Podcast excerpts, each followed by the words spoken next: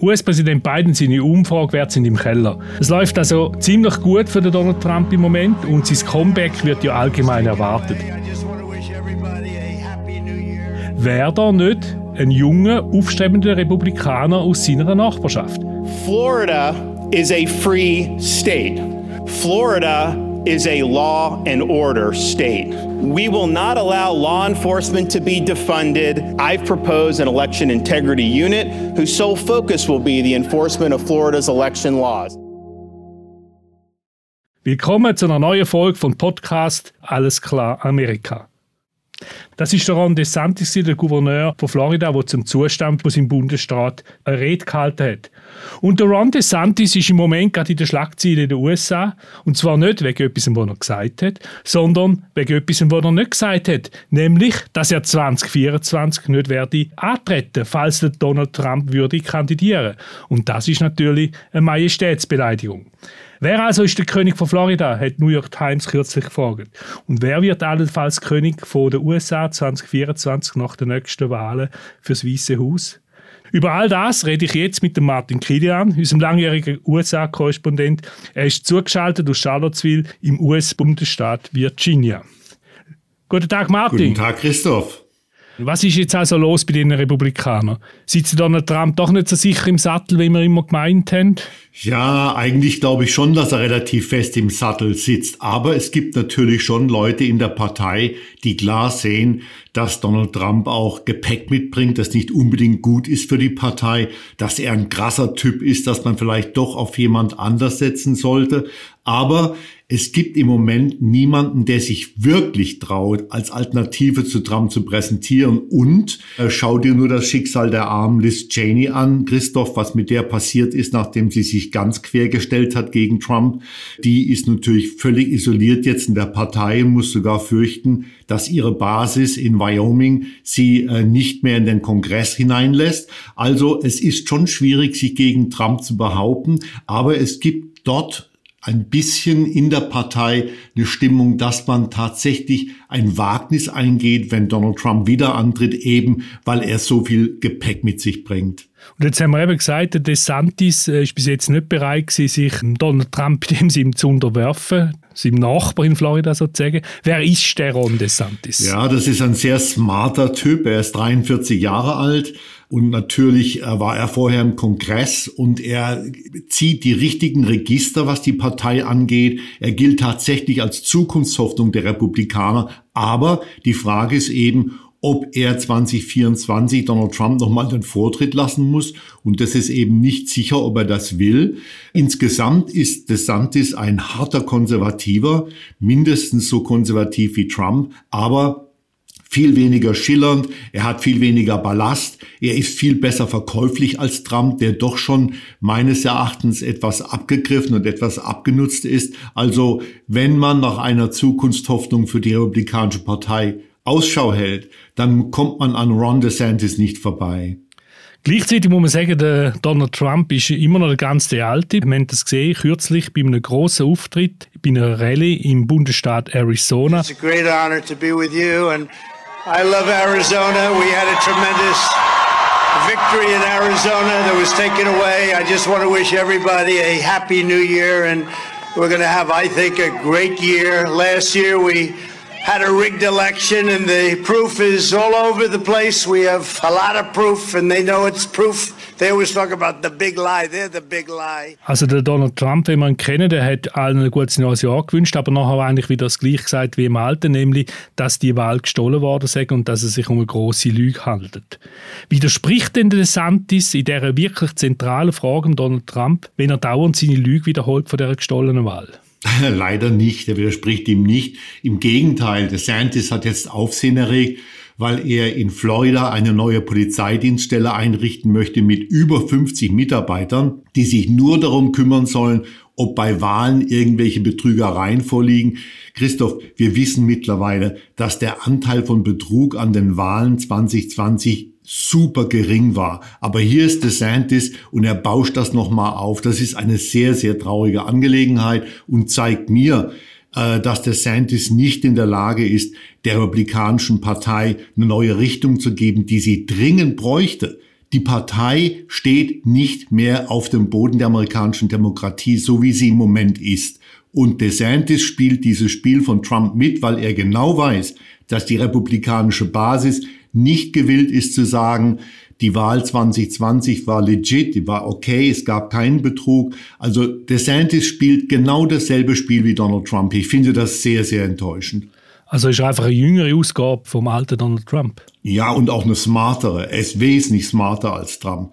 Also dort, wo Trump wirklich unbeholfen und als äh, Depp rüberkommt, ist DeSantis der sehr viel gewieftere Politiker. Und das macht ihn noch gefährlicher für die Demokraten, ist keine Frage. Vor einem Jahr hat eigentlich noch niemand von dem Ron DeSantis geredet. Jetzt hat er sich einen Namen gemacht und zwar vor allem mit seiner Kritik an der Pandemiepolitik von der Regierung Biden. Wir hören auch da kurz rein, was er zu sagen hat. The notion that we would be imposing any type of mandates or restrictions on people is insane. I cannot believe they're closing schools in these other states. I mean, have we learned nothing throughout this whole time? They're they're sacrificing these poor and most of them are poor and low income kids that are bearing the brunt of this and they're doing that for no scientific reason. Uh, it's all politics and it's just fundamentally wrong Also man hört ihn da, wenn er die, die Maßnahmen, insbesondere die, Schu äh, die Schließung von Schulen, kritisiert aufgrund von der Pandemie. Jetzt muss man aber sagen, bei dieser Impfgeschichte gibt es einen wichtigen Unterschied zwischen dem Donald Trump und dem Ron DeSantis. Lange das, um zu einer ernsthaften Konkurrenz zu werden irgendwann? Ja, vielleicht schon. Aber Christoph, ich meine, man muss hier mal sagen, also in diesem Ausschnitt, den du eben gerade gespielt hast von Ron DeSantis, sagt er ja, die Schulschließung in Florida, er ist ja dagegen. Das war war alles nur Politik, das ist alles nur politisch.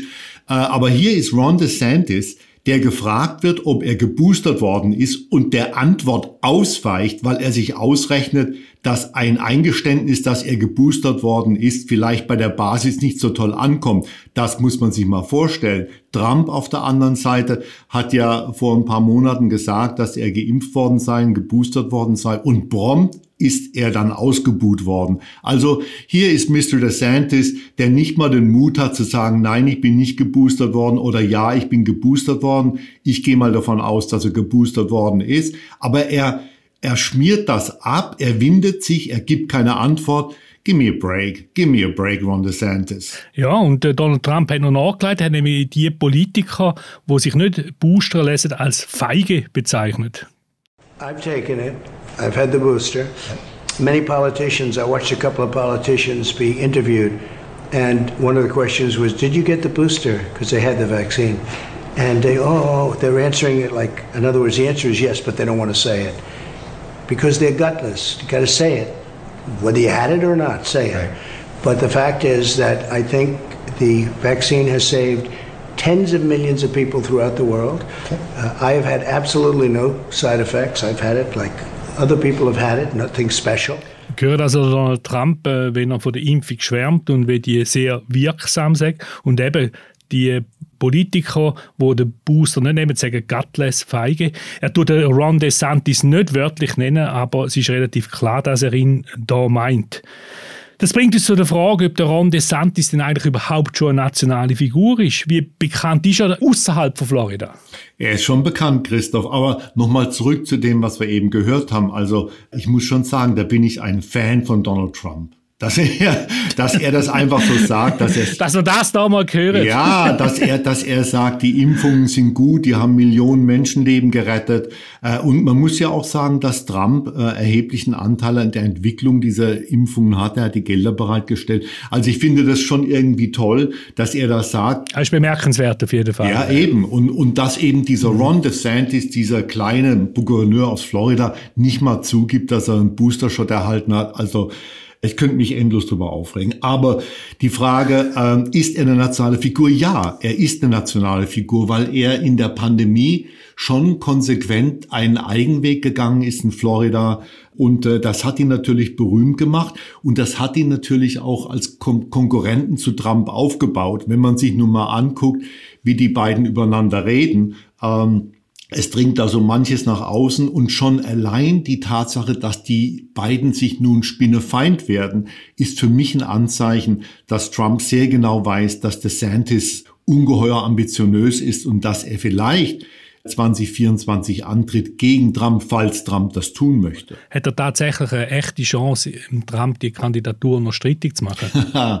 das ist die 100-Franken-Frage oder die 100-Dollar-Frage. Wir wissen es nicht. Ähm, wir wissen, dass alle anderen Bewerber die sich Hoffnungen auf eine Präsidentschaftskandidatur machen, Trump bisher aus dem Weg gegangen sind. Also Tom Cotton, Josh Hawley, beide Senatoren, der eine aus Arkansas, der andere aus äh, Missouri, die Gouverneurin von South Dakota, Christy Noem, dann der afroamerikanische republikanische Senator aus South Carolina, Tim Scott. Das sind alles Leute, die im Gespräch sind, aber die sich alle bedeckt halten und wohl nicht antreten würden, wenn Trump seine Kandidatur erklärt. Ron DeSantis. Andererseits hat sich bisher geweigert, Trump aus dem Weg zu gehen und das hat äh, tatsächlich zu interessanten Verwerfungen geführt. Es ist also bekannt geworden, dass äh, hinter dem Rücken von DeSantis der Trump feste über ihn lästert. Der nennt ihn äh, langweilig, ohne Charisma, einen Idioten, während äh, Ron DeSantis vor Vertrauten gesagt hat, er sehe nicht ein, warum er jetzt schon den Weg für Trump freimachen soll. Also da gibt es jede Menge Konfliktpotenzial und wenn man sich die Lage anguckt, in der sich DeSantis befindet, ich würde auch nicht aufgeben. In noch zweieinhalb Jahre bis zur Wahl und wer weiß, wie Donald Trump in zweieinhalb Jahren aussieht. Jemand, der so lebt wie er, dauernd in Wutzuständen ist, nur vier Stunden schläft, Übergewicht hat, Hamburger isst. Vielleicht gibt es ja auch mal ein Gesundheitsproblem und dann äh, wäre Ron DeSantis natürlich zur Stelle. Jedenfalls, es ist ganz klar, DeSantis wird sich sehr genau überlegen, ob er Trump überhaupt aus dem Weg gehen möchte 2024. Andererseits wäre auch denkbar, dass sich die am Schluss sogar zusammentun, oder? Dass beispielsweise der DeSantis als Vizekandidat vom Trump wird antreten. Wir haben das Gleiche gesehen auf der anderen Seite mit den beiden und der Kamala Harris, wo sich im Vorwahlkampf sehr hart angegriffen haben gegenseitig. Oder sind die beiden Egos, DeSantis und Trump, einfach zu groß, dass die könnten zusammen gut schieren? Ja, was glaubst du denn? also ich glaube schon. Ich glaube, der Erfolg, der Erfolg, der mögliche Erfolg macht das sehr wohl denkbar, dass die am Schluss miteinander auf dem Ticket sind, würde ich sagen. Also bei jedem anderen äh, Wenn es nicht Trump wäre, würde ich sagen, ja, du hast, ne, du hast einen guten Punkt hier.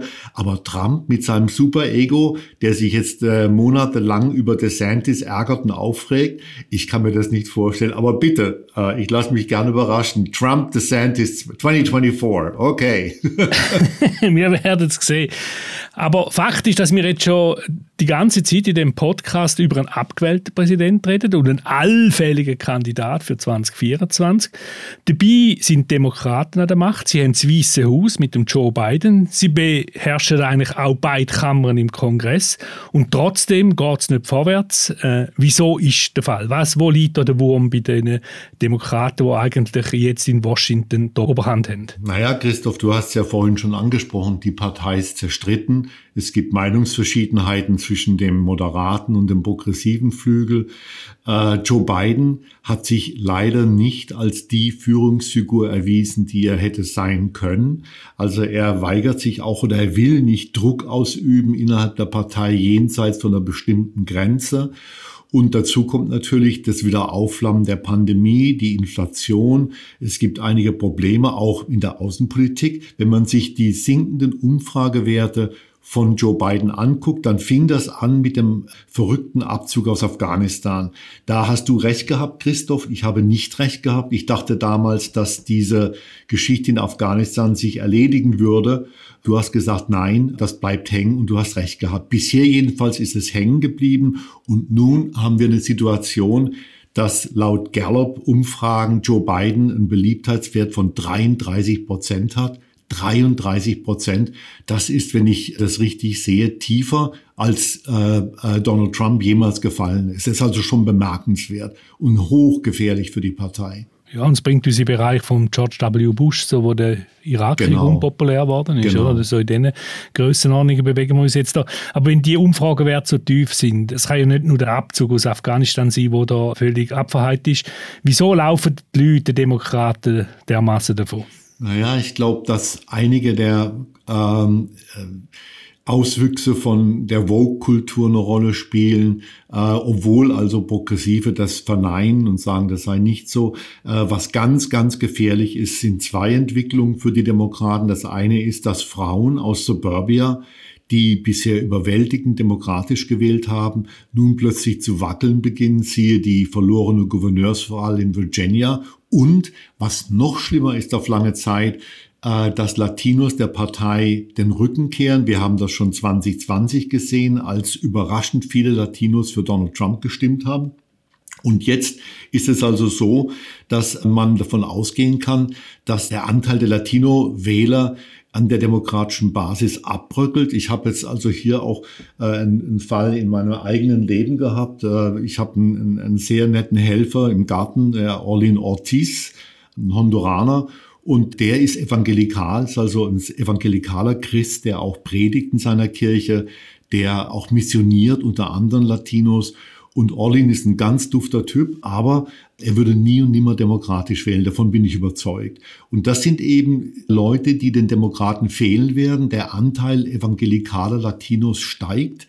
Und das ist eine große Gefahr. Hinzu kommen Latinos in Südflorida, die aus Kuba eingewandert sind, aus Venezuela und äh, denen man nun sagt, ja, die Demokraten, die predigen Sozialismus, äh, die dürft ihr nicht wählen und die wollen dann auch keine Demokraten wählen insgesamt eine ganz, ganz gefährliche Entwicklung für die Demokratische Partei.